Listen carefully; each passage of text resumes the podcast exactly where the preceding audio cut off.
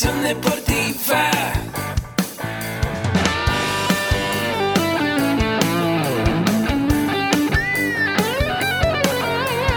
Yo soy Ahmed. Somos guerreros. Hola, bienvenido a la Asociación Mexicana de Educación Deportiva. Soy el doctor David Lezama, presidente de AMED, y es para mí un gusto darte la bienvenida a estos podcasts. Este programa está diseñado para compartir contigo conocimientos de los temas que nos apasionan a todos los que amamos el físico-constructivismo y el fitness y queremos mantener un estilo de vida saludable. Hablaremos entonces de entrenamiento, de nutrición, de suplementación, de farmacología y de un tema que cada vez toma más importancia, el marketing deportivo digital. Tendremos como invitados una gran variedad de opiniones y profesiones, entrenadores, nutriólogos, profesores de AMED, químicos farmacobiólogos, médicos, preparadores físicos y desde luego deportistas. Sus historias, consejos y testimonios te ayudarán a aumentar tus conocimientos y desde luego también tu número de entrenos de clientes, haciendo más exitosa y profesional tu profesión de entrenamiento deportivo. También aprenderás técnicas más eficaces del marketing que te ayudarán a monetizar esta profesión. Si quieres saber más de nosotros, visítanos en la casa virtual de la familia Med, www.amedweb.com. Hola amigos, muy buenos días, buenas tardes, buenas noches, dependiendo del el horario en el que nos estás escuchando. Te doy la bienvenida a un nuevo podcast, un nuevo episodio. Y antes de comenzar, recuerda, AMED con un clic te ofrece cursos y diplomados enfocados a la nutrición deportiva, al entrenamiento, al emprendimiento y al desarrollo personal. Te voy a dejar en los comentarios el link para que puedas saber más detalles de este excelente programa, donde adquiriendo una membresía anual vas a tener acceso a todo el contenido digital. Recuerda que mi nombre es César Pérez, mi correo electrónico es asesor3.medweb.com. Quiero conocerte, quiero que me mandes tus comentarios, qué es lo que más te ha gustado del episodio. Te voy a dejar también en las notas del programa mi correo para que lo puedas hacer. Y bueno, antes de comenzar de lleno en el tema, que como puedes ver en el título de este programa, eh, son dos claves para ser un líder exitoso. Te invito a que te puedas suscribir al podcast. También te voy a dejar en los comentarios el link para que lo puedas hacer. Y recuerda visitar nuestro sitio web www.amedweb.com para que te puedas enterar de más noticias relacionadas a este tema. Y bueno, el día de hoy está con nosotros el ingeniero Agustín Alarcón. Bravo, ¿cómo Hola, estás? hola, ¿qué tal? ¿Cómo están? Estaba aquí este, reposteándome yo. Este, reposteándome suena así como gacho, ¿no? Hoy tú te reposteas. Claro, sí, no Este, suena aquí muy en bien. Facebook para que me vea mi mamá. Pues muy bien, gracias César, gracias por la invitación. ¿Cómo están todos en este domingo? Diría Chabelo, ¿cómo están amiguitos? ¿Todos bien? ¿Ya se la catafixiaron? ¿Ya te la catafixiaste? No, no, no, ¿qué pasó? No, no, no se la catafixien, amigos, no es Man- buena idea. Mándenos sus comentarios, desde dónde nos están visitando. Y bueno, ahorita que ya se presentó el ingeniero, también yo quiero presentarlo para que todos ustedes eh, sepan quién es, los que son nuevos en esto del Facebook Live, del podcast. El ingeniero Agustín Alarcón tiene más de 20 años de experiencia como empresario dentro del deporte, una persona apasionada de estos temas, de la nutrición, del emprendimiento, del desarrollo personal. El día de hoy nos va a platicar del tema, dos claves para ser un líder exitoso. Y bueno, hay que dejarlo que nos de- de- desarrolle todo este tema que realmente es importantísimo para ti, que estás dedicado al deporte. Bueno, gracias César. Como saben todos ustedes, pues eh, el desarrollo personal es un pilar muy importante en la MED, yo diría en todas las facetas de nuestra vida. Y bien, el día de hoy vamos a ver dos puntos importantes que eh, los líderes a veces tenemos. Ah, me estaba oyendo ahí también.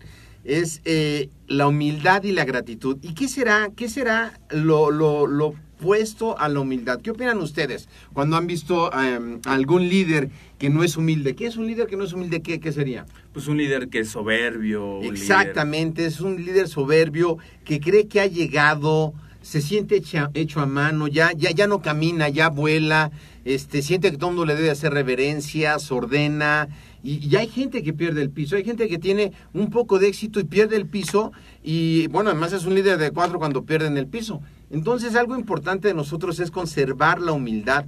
Yo recuerdo que un líder, un mentor importante en mi vida, me decía, Agustín, evita una enfermedad que va a suceder si no mantienes los pies en la tierra, sea el nivel que sea, porque cada uno de nosotros tenemos mayor influencia con algunas personas o menor con otras, pero lo que debes de evitar es la soberbia. La soberbia es algo que te va a destruir. La soberbia como un líder es cuando hace sentir mal a los demás, cuando no lo reconoces, eh, cuando se te empieza a subir el nivel de estiércol. ¿Nunca han visto esos líderes que les empieza a subir el nivel de estiércol? Luego los ojos son, digo, cafés. cafés, pero luego se ponen más cafés y luego les hacen este una biopsia cuando se mueren y mueren de un derrame cerebral. Entonces es importante que nosotros nos ubiquemos y sea cual sea tu puesto, a veces nos nombran, no sé, gerente del gimnasio y se nos sube y entonces creemos que sabemos más que los demás y le hablamos mal a la gente de mantenimiento o hay gente que le habla mal a su chofer si tienen chofer en la empresa y empezamos a ser muy soberbios. O a lo mejor hoy día a lo mejor César podría creerse mucho porque es el podcaster de la MED y porque lo escuchan miles de personas en el mundo y pudiera ser que a lo mejor ya hablaría con la papá hola ¿cómo estás? Este, soy podcaster de la MED y este no o sea la, verdad es que tenemos que ubicarnos bien y no ser soberbios no no sentirnos hechos a mano Ok, ahorita que hablas de este tema que es importante saber y a ver e, esa línea donde a veces tenemos pues una responsabilidad importante y a veces esa línea que nos puede llevar a ser soberbios. ¿Cuáles serían las consecuencias, ingeniero, en, para nuestros escuchas, alguien que sea entrenador, que tenga a su cargo tres, cuatro personas y pueda rebasar esa línea y llegue a este estado? ¿Qué consecuencias puede haber directamente con, con las personas? Miren, a veces no hay consecuencias porque hay veces que son líderes circunstancial. ¿Cuál es el líder circunstancial? Como tú dices, el gerente de la empresa y entonces eh, o el gerente del gimnasio. ¿Qué tú te imaginas que agarraron a todos los empleados y dijeron, ¿quién vota para que César sea gerente del gimnasio? Ah, yo, yo voto y todos y hurra César. No, te pusieron. Fuiste un líder circunstancial que te tocó estar ahí. Ahora tú puedes hacer las cosas de dos maneras, que la gente quiera hacerlas contigo o ser coercitivo porque hay gente que no sirve para ser líder. Fíjense, hay gente que nace con ese don de ser líder, pero no sirve para ser líder. Porque hay gente que lo siguen. Son de esos chavitos que de repente le dan órdenes a los otros y los otros lo siguen. Y no se cuestiona. Y no se cuestionan y dicen, hay que seguir a este. Traen ese don de ser líder. Pero tú puedes ser un líder bueno o un líder malo. o sea, en el sentido no, no, no de malo de que vayas a hacer alguna cosa mala, sino que tu ejemplo no sea el correcto. Y a veces nuestros valores tienen que ver en esa parte, en la ética de lo que es correcto, no es correcto, que son algunas cosas de, que nosotros vemos y hacemos mucho énfasis aquí, porque muchas veces no nos guiamos por los valores. El otro día venía un chavo a preguntarme dentro de los planes del negocio, pues que él quería poner un negocio y le dije, pues está muy bien, ¿qué negocio dentro del deporte y todo? No, me dijo, allí en mi colonia en las noches venden cosas raras y yo dije, pues las voy a vender en la mañana que no compito con los demás. Y le dije, pero ¿qué, qué vas a aportar? ¿No? No de competir, sino de, la propuesta de valor. Y entonces me dijo, no, no había pensado en eso. Entonces nosotros podemos ser líderes circunstanciales o líderes porque creemos un grupo. Cuando te vuelves soberbio, te vas a generar muchas enemistades, la gente te va a apartar. Y puede ser que hubiera sido un gran líder, pero no te van a tomar en cuenta. Y además te vas a crear cuentas por cobrar emocionales con la gente con la que le vayas haciendo estas cosas. Juan Pablo II, ¿quién no se acuerda de Juan Pablo II? ¿Te acuerdas de Juan Pablo II? Todos, todos, sí. ¿Por qué, ¿Por qué era un líder tan carismático? Pues realmente, como lo decías hace un momento, por la inmensa humildad del Señor cuando pues se presentaba en las diferentes naciones, el trato que tenía con las personas, la cercanía. Claro, él, lo primero que hacía era que llegaba a un país y se hincaba a besar el piso. Tú te sales ahorita y besas el piso y dicen ese cuate agarra una jarra tremenda y no se puede ni levantar. Claro que sí. Pero entre mayor es el cargo y mayor seas la humildad, mayor es el carisma. Así es. Entre mayor es el cargo y seas más atento con las personas y seas más atento con la gente allegada a ti, va a ser mejor para todo eso. Entonces, eh, Juan Pablo II fue, fue un, gran líder.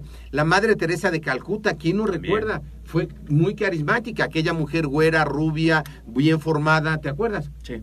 Pero así no era la Madre Teresa de Calcuta. Ah, ¿Por qué tenía tanto carisma? Con esas características. O sea, si era una madrecita, o sea, bueno, unos 50, una cosa así.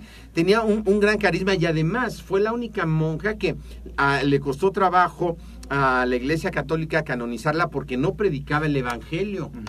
O sea, no se dedicaba a promover el evangelio ni que se hicieran católicos. Se dedicaba a con hechos ayudar a las personas, a cuidar a los leprosos, a levantarlos, a ayudarlos. Eso es lo que hace un líder carismático cuando ayuda a los demás, cuando tiene en su vida un valor tan alto más allá del dinero. Del dinero, por supuesto, es importante, ¿no? Tanto así que el Papa tiene un avión.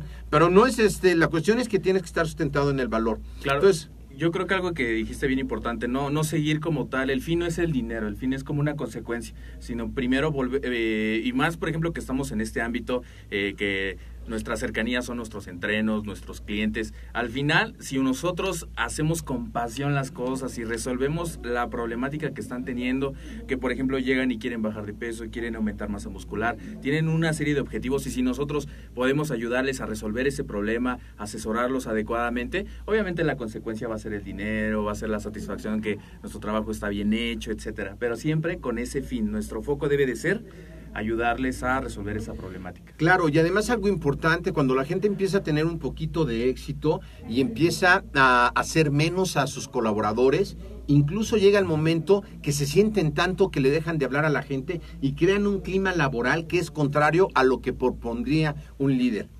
Y hay gente, bueno, tenemos al presidente de Estados Unidos que se anda peleando con todo el mundo, ¿no? Claro. O sea, y dirían, es un líder, pues sí, o sea, fue un líder circunstancial, bueno, votaron por él, lo que sea, pero no es lo que debe hacer un líder. Un líder debe de promover la comunicación, tener una comunicación asertiva para que no haya pleitos entre la organización, para que esa organización se pueda mantener y pueda crecer. Cuando hay un líder que empieza a generar esos movimientos por abajo del agua de que hacer grupitos y a no apoyar a la gente y a perder la gratitud, ese es un líder que se va a llegar a su punto de maduración. ¿Y qué pasa cuando una fruta llega a su punto de maduración? Se pudre. Se pudre. Entonces nadie quiere ser este, una fruta podrida y para eso tenemos que estar aprendiendo todo el tiempo. Entonces para no caer nosotros nunca en esa parte de la soberbia y ser humilde, necesitamos una parte fundamental que es la gratitud. Y la gratitud es algo muy importante que tenemos que tener todos porque esa es eh, la gran prueba que nosotros tenemos. Por ejemplo, dar gracias a Dios todos los días. Yo no sé si tú des gracias a Dios o creas en Dios o qué cosa con tu vida. César. Sí, sí creo en Dios y bueno, también se respeta todas las ideologías de nuestros escuchas, pero creer en alguien, ¿no? En, en alguien superior. Pues fíjense, les voy a comentar algo. ¿Cuánto cuesta César aquí? En buena onda. Bueno, químicamente, César, aquí tengo algunos datos apuntados, lo llevé a pesar, y entonces 65% de oxígeno, 18% de carbono, 10% de hidrógeno, 3% de nitrógeno, 1% de fósforo, por aquí están preocupados del ATP, 0.5% de calcio, 35% de potasio, 0.25 de azufre, 0.15 de sodio, 0.15 de cloro y 0.05 de magnesio y cantidades minúsculas de otros elementos. Todo esto nos da un total de 15 dólares. Lo digo en dólares por si cambia de, de valor el dólar ahora con todo el movimiento, pues no va a ser que nos paguen menos. 15 dólares. Eso valgo. Es- eso cuesta eh, 15 Qué eh, y, y cada uno de nosotros, bueno, los que pesen más a lo mejor llegan a costar, si quieren 20 dólares. ¿Por qué valemos más? Porque dentro de nosotros vive alguien. Alguien vive dentro de ese cuerpo que hace que haya moléculas muy complejas como el DNA, como el RNA mensajero, y que haga que podamos sintetizar y mecanismos de señalización y muchas cosas bioquímicas que nos da un valor importante. ¿Cuánto cuesta que podamos aprender o qué valor tiene? O sea, el valor ya vimos químicamente es muy poco. Entonces podemos empezar dando gracias a Dios por esa maravilla de ingeniería, a Dios, el universo, quien haya sido, de ingeniería que somos, que podemos pensar, que podemos sentir, que hoy te pudiste levantar. Esa es una parte muy importante, la gratitud. A veces eh, pensamos, damos todo por hecho hasta que no lo tenemos. Damos eh, por hecho que la pareja va a estar ahí hasta que un día llegas y no está y dices, ops, ah, por hecho que están tus papás hasta que un día no están, que tienes el trabajo hasta que un día no lo tienes. No demos por hecho nada y la mejor manera de no dar por hecho es dar gracias para que te des cuenta de todo lo que tienes. Entonces, hoy va a ser un, capítulo formado a dar gracias. Gra- Gracias, por ejemplo, a Dios. ¿A qué otra cosa podemos dar gracias, César? Pues ya creo que citaste algunos ejemplos. eh, tener salud, que a veces no lo vemos así porque pues todos los días, eh, si somos personas que aparentemente sanas, que hacemos ejercicio, que pues, nos alimentamos dentro del régimen y dejamos por hecho de que pues agradecemos de otras cosas, pero no de algo tan sencillo como la salud, ¿no? Eh, hay algo importante también, fíjate, gracias a nuestros padres, nuestros Ah, padres que nos concibieron en un momento, en la mayoría, de entrega total de amor. Habrá unos casos que no, que fue así como un rapidín, ¿no? Claro. Pero en la mayoría de los casos de una entrega total de amor. Sí. Pero aunque no haya sido una entrega total de amor, el otro día, no sé, eh, yo platicaba con alguien que tenía muchas broncas con su familia, con su eh, mamá, porque su mamá no lo quería y fue un hijo no deseado. Y le dije, pero bueno, ¿estás a gusto ya con lo que tienes? No, pues sí. ¿Y te va bien? Sí. Pues ve y dile a tu mamá que gracias por no abortarte. ¿No? ¿Cómo le voy a decir eso? Pues así, se lo dices. ¿Por qué? Porque eh, eh, es un vehículo nuestros padres, pero hay que agradecer todo lo que hicieron por nosotros. Esa entrega, si tus papás se entregaron a educarte, agradece que tienes esa educación. ¿A quién más podemos agradecer en especial de nuestros padres? Porque pues ahora sí que madre solo hay una y padre hay uno a veces, porque si no se fue por los cigarros, como varios amigos de nosotros. Pero la- un- una madre, ¿qué hace una madre para tener a un hijo? Arriesga su vida. O sea, ustedes saben que en un parto la mamá se puede morir. De hecho, hay mamás que se mueren en los partos. Y hay partos de alto riesgo y la mamá se avienta al tirito. O sea, dan todo por nosotros. Y aquí cabe una anécdota eh, que venía un, jinete caminando que quería hacer varo de estos que líderes que quieren hacer lana rápido. Y entonces le dicen, mira, yo te voy a dar un varo, pero un buen varo. Pues, ¿Cuánto más? No, pues 10 millones de dólares. Pues está bueno, ¿qué tengo que hacer? No, pues tienes que traerme el corazón de tu madre. Y le dice, no, no manches, ¿cómo te lo voy a traer? No, no, no, no. 15 millones de dólares, le dice el otro. Le dice, no, no, no, pero le dice, chavo, 20 y lo cerramos. Órale, lo cerramos en 20. Ya se va el cuate con sus, este, y le saca el corazón a la madre, la mata, pone el corazón en una caja, que así lo tenía que entregar, y va por sus 20 millones de dólares, y va eh, eh, cabalgando con el corazón en la caja, y de repente se cae la caja, y se cae él, y el corazón sale volando, y él sale buscando al corazón, pues son 20 millones de dólares, ¿no? Como sea. Sale, toma el corazón y el corazón le dice, hijo, ¿estás bien? ¿No te, no te lastimaste? Uh, ¿No?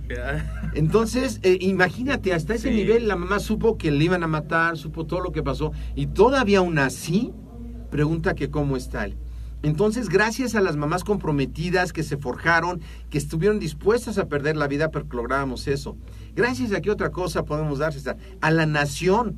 Esta nación que tanto nos quejamos y que ahora van a ser momentos donde hay que ir a elegir y que eh, pues habrá gente que vaya a echarle la culpa al gobierno que pasó, al que está y al que estará de su vida.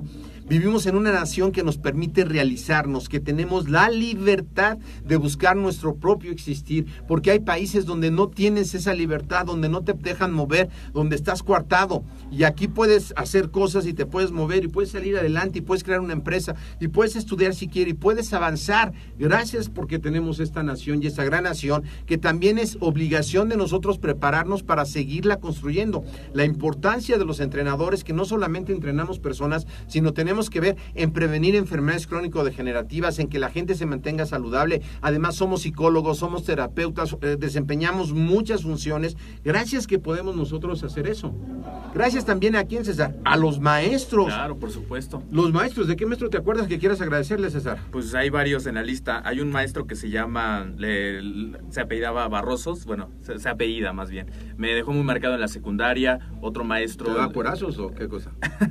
No, él era maestro de arte y recuerdo que algo que me quedo con, e- con ese maestro es la pasión con la que hace las cosas. Me acuerdo cuando nos ponía a cerrar los ojos, a sentir la, la- la música, eh, irla dando forma, ¿no? Otro maestro muy querido que también escucha aquí eh, los episodios, el doctor Rafael Chacón, eh, doctor en Derecho, y de hecho él, pues él transmitió como la idea de la lectura. Él siempre nos hablaba de la meta lectura, ir más allá de lo que vienen en las, en las líneas, siempre leer más y tratar de captar la idea del el mensaje pues de, de quien escribía aquel artículo, aquel libro. Entonces, yo creo que sí es agradecer porque nos dan todas las herramientas que en algún momento, a veces uno dice, ay, ¿por qué me enseñan tantas cosas? ¿Cuándo tendrá aplicación? Y llega un momento de la nada donde tiene la aplicación y recuerdas como esas enseñanzas o herramientas que te dan. Y es que un maestro te toca, un maestro te inspira. Y puede ser un maestro de maestro de escuela o puede ser un maestro que te enseñe otra cosa. Te inspira, te toca, te cambia la vida, te da la oportunidad de que puedas lograr más, tu plena realización. Gracias a los amigos, porque con los amigos tenemos la oportunidad de escuchar, de compartir las penas, las alegrías. Y tenemos amigos en diferentes épocas de nuestra vida, ah, porque tenemos nuestro mejor amigo en la primaria, el de la secundaria. Raros son los que se siguen viendo después de muchos años, pero esos amigos en su momento te dieron lo mejor. Gracias, búscalos y dale las gracias. Gracias a los seguidores, a las personas Claro. que son seguidores de, de AMED y a las personas que colaboran en la AMED, porque muchas veces tras el anonimato hay gente que no, no pueden ver aquí, pero está atrás en la producción eh, poniendo los podcasts en su sitio, poniendo los videos, que es Donald, Israel, eh, Dana, Citlali, mucha gente que ustedes no ven y gracias porque están detrás de todas esas cosas para que nosotros podamos realizar esto. Y donde tú estás trabajando, seguramente, si eres entrenador, hay atrás alguien que limpió el gimnasio antes de que tú llegaras, o a veces fuiste tú, muchas gracias, pero si no hay gente que está colaborando atrás y que se nos olvida agradecerles a esas personas todo lo que están haciendo, el esfuerzo, el reconocimiento de esas gentes por todo lo que hacen es sumamente importante. Gracias también a quien, a la pareja porque nada más vamos y buscamos broncas. ¿Cuándo funciona la pareja bien? Mientras no se casen o viven juntos. Pero una vez que sucede eso, se avientan hasta el molcajete. Ya las gracias nada más dicen cuando se van, ya me voy, sí, gracias vieja, qué bueno que te vas.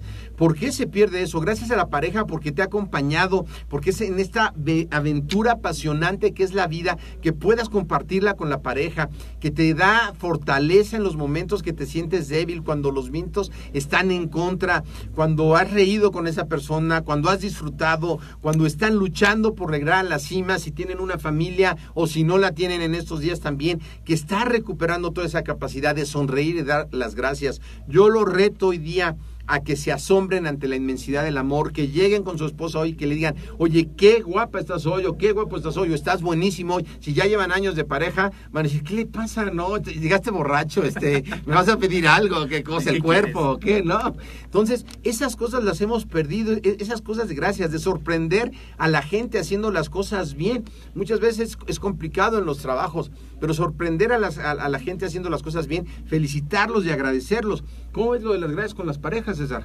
Bueno, Yo- con la pareja, porque quien quiera, quien, Parejas, quien tenga van- varias, pues de, ¿Van a gracias. tomar el consejo parejas? Ah, bueno. No, este, pues lo veo muy bien. Igual nunca dar por hecho. eh, eh, una vez estaba viendo una película y, y marcaban mucho ese mensaje. El enamorar no solamente es una vez, sino todos los días, eh, agradecer todos los días, pues con un detalle que puede ser muy mínimo, pero que puede representar algo muy importante para la otra pareja. Y comunicarse. comunicarse. O sea, si, si no sabemos de comunicación, si no escuchamos, si no sabemos qué quiere, hay gente que se divorcia y jamás supo qué quería la otra gente. Exactamente. Y no se escucharon. Entonces, eh, eh, eh, se acaban los matrimonios por falta de comunicación, por falta de elogios, por falta de la gratitud. Cuando tú das las gracias, te fijas automáticamente en las cosas buenas de la persona. Los que sean papás, denle gracias a su hijo porque les dan la oportunidad de expresarse biológicamente, pero también la parte más bella de su ser, de que pudieron engendrar. Yo no, no soy padre, pero no puedo imaginarlo, he platicado con algunos amigos, que es al ser muy sublime la expresión que a partir de ti surja un nuevo ser al que tengas que educar, que ponerle valores, que sacar adelante y que lo hagas un ser humano de bien. Y los que no tenemos hijos biológicos tenemos ese compromiso también con toda la gente que tocamos y más cuando somos entrenadores o profesores de educación física o estamos a, a cargo de gente que puede cambiar su vida porque nosotros hemos hecho esas cosas. Exactamente. Eso es algo bien importante. Si no tienes hijos y pues, eh, pero también tienes, como decía el ingeniero, tienes algún entreno, algún cliente, alguna persona que también está siguiendo tus pasos. Por eso es importante. eh, a veces no, no, no vemos esto, pero toda la gente que te sigue en redes sociales, que si tú tienes un canal de YouTube, haces una serie de cosas, estás estudiando, te estás capacitando, quizá tú dices, bueno, esto quién lo ve, pero lo ve muchísima gente. A veces no te das cuenta de que alguien te está viendo, alguien está siguiendo tus pasos, alguien te está siguiendo tu ejemplo. Tú representas eh, una fuente de inspiración para alguien y por eso es muy importante esta congruencia y seguir adelante, ¿no? Algo importante también es, eh, además de dar las gracias, si tienes que pedirle perdón a alguien, pídele perdón a alguien. Y después de haber hecho las paces con todo el mundo, vuelve a tomar tus ideales y da gracias por esos ideales que tienes. Y si hoy día no tienes ideales, búscate unos, busca qué ideal, por qué estás viviendo hoy día, qué es lo que te motiva a levantarte y entrenar más allá de ganar dinero, porque si es por ganar dinero, lo puedes hacer de muchas maneras, pero qué es lo que ha germinado en tu alma, qué es lo que todos los días y todas las noches, por lo que te vas a parar el resto de tu vida para salir allá afuera y luchar porque algo cambie.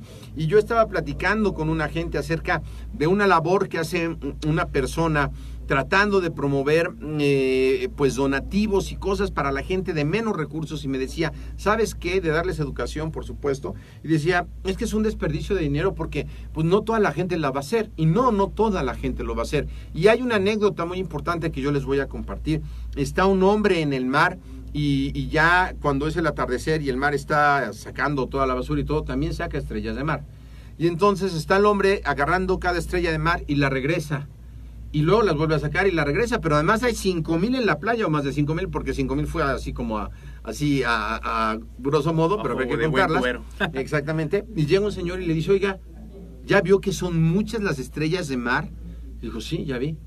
¿Ya se dio cuenta que no va a poder regresar a todas? Sí, ya vi. ¿Ya vio que no tiene sentido regresar a las estrellas de mar? Y toma una, la avienta y dice, para esta sí.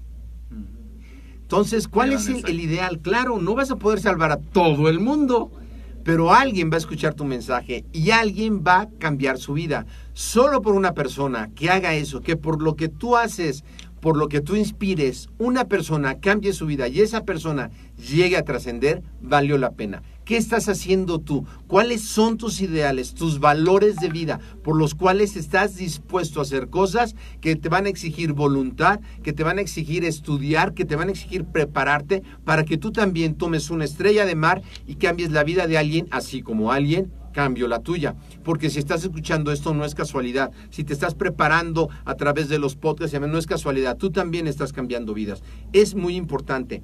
Y gracias, eh, es- ha sido el, el Día de las Gracias a mi padre también, al padre de nosotros, porque nos enseñó, nos enseñaron amor, nos enseñaron a perdonar. Y alguien dirá, no, a mí mi papá no me enseñó a perdonar.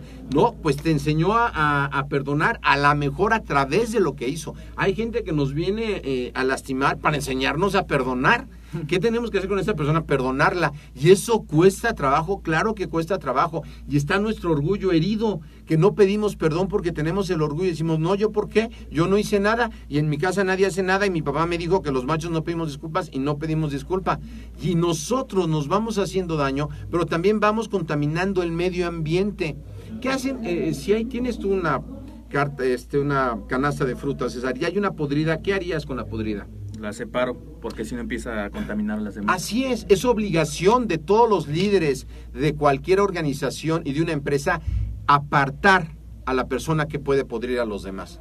Y si esa persona que está eh, contaminando no se da cuenta que contamina y tú no lo puedes hacer ver eso, tendrá que aprender. Pero es importante que nosotros agradez- agradezcamos todo ese tiempo y olvidemos quién nos ofendió en la vida emocional, en la vida profesional, dentro de nuestra vida laboral. Si no olvidamos esas ofensas, nos sobreponemos y trabajamos en comunicación y en equipo, la organización no va a avanzar. Si yo soy el responsable de esa organización, yo no voy a avanzar. Y en una empresa te pagan por resolver problemas, no por ocasionar problemas. Y si tu manera de resolver problemas es cortando la comunicación con todos, pues te van a apartar, porque esa no es la manera de hacerlo. Así que gracias por esos retos que tenemos y si tú tienes mucha gente que te hace cosas en tu chamba, pues qué bueno, porque es una gran oportunidad de aprender a perdonar. Y no te estoy diciendo que te pongas y que digas, ahora dame 20 latigazos más. No, simplemente de esas cosas dejarlas pasar, poner medios de comunicación y que haya una esperanza, que en ti la gente vea que estás avanzando y que esa alegría de avanzar te permite vivir, que esos sueños que tienen, que hablamos mucho aquí en la media del soñógrafo, que los puedes ver hechos a través de la realización de tus hijos, de los alumnos, de ti mismo. Hoy día a mí me gusta mucho estar en toda esa parte de la MED, porque son muchachos muy jóvenes, como César, que cuando me presentó que dice que tengo 20 años, yo pensé que iba a decir que tenía 22 de edad y dije, oh, me veo muy bien. Pero son jóvenes, todos los que son jóvenes de edad generalmente también lo son en el alma y algunos muy pateados, por supuesto, también que ya tienen 25 Gracias. años y ya se dieron por vencido, ¿no? Pero generalmente tienen ganas, es más fácil de recuperar y sabes qué, todos los que tenemos más edad debemos de dar gracias, de recuperar esa juventud que vive en nosotros, esos ideales, luchar por ideales, por un México mejor, porque lo que sufre hoy día en México es la falta de valores, la falta de gente que quiera aportar. Así que gracias, tú que eres hijo, gracias por estar cerca de nosotros, gracias a la patria por darnos libertad, por colaborar incondicionalmente en la entrega de un país mejor. Y yo quiero dar gracias también porque toda esta plática fue inspirada por Miguel Ángel Cornejo, que estoy retomando, yo estudié con él allá en el año 1986 eh, algunas eh, eh, materias de la maestría en alta dirección. Él falleció hace ya a, algunos años, en el 2015 me parece que falleció, donde realmente yo, yo decía, ¿cuándo cambié? He cambiado por muchas cosas, ha habido muchos mentores en mi vida, pero indudablemente haber estudiado ahí me cambió la vida. Es una escuela que es cara. Y en aquel entonces yo no tenía lana y era carísima. Pero ¿sabes qué? La ignorancia es más cara Entonces, muchas gracias, pues un tributo a Miguel Ángel Cornejo donde esté. Y bueno, gracias César por la invitación. Gracias. No sé si estoy el podcast, pero si quieres comentar algo más. No, yo creo que estuvo súper bien todo lo que compartiste. Eh, gracias por todo lo que día a día tenemos la gran bendición de tener. Eh, citaste a una gran personalidad, una gran, este, un gran mentor para muchos de nosotros, Miguel Ángel Cornejo. He tenido yo también la oportunidad, gracias a ti, de, de- de escucharlo y justamente también hacer las gracias eh, como una forma de, de vida, como un hábito.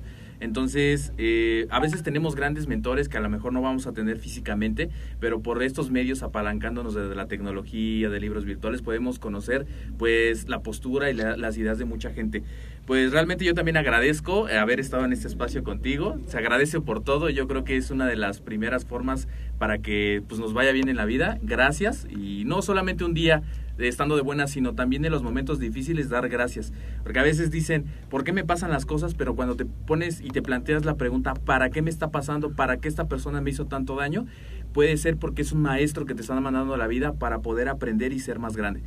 Pues gracias, ingeniero. ¿Algo más que quieras aportar? Pues eh, gracias a los 7 mil personas que nos están viendo, el doctor David Lezama, saludos, Israel García, Dejen sus saludos, Carlos eh, Boizón, saludos, ¿qué tal? A Roberto Rocco, buenos días, Roberto, ¿qué tal? Nancy Arci Baraja, gracias, pies en la tierra y punto, sí, cierto, Nancy, la verdad es que eso es lo que tenemos que hacer, siempre tendremos de quién aprender, este, Israel García, hola, Jorge Torres Galindo, hola, Jorge, eh, el doctor Lezama, hagamos una de la gratitud un hábito, realmente es cierto, aquí en la MED todos los lunes, pues eh, ahora sí que es obligatorio dar gracias eh, a tres cosas, eh, las que queramos. Roberto Caperniani, gracias por vernos. Francisco Angulo, hola, ¿qué tal? Laura Chavarría, también saludos, y no sé si alguien más se me haya No, escapado por ahí. Muchas gracias por estar pendientes eh, de este Facebook Live. Compártanlo. También inscríbanse al podcast que va a estar en las notas. Y tenemos algo muy especial. El curso básico de principios de nutrición, entrenamiento y suplementación absolutamente gratis para ustedes, para que conozcan la nueva plataforma de AMED con un clic y de ahí les van a llegar otros cursos totalmente gratis. Escriban, dejen aquí un mensaje para que les mandemos el link y la manera de entrar. Muchas gracias, gracias César, excelente domingo. Gracias, ingeniero. Nos vemos. Recuerden suscribirse al podcast y nos vemos el siguiente domingo, como dice el ingeniero. Bye.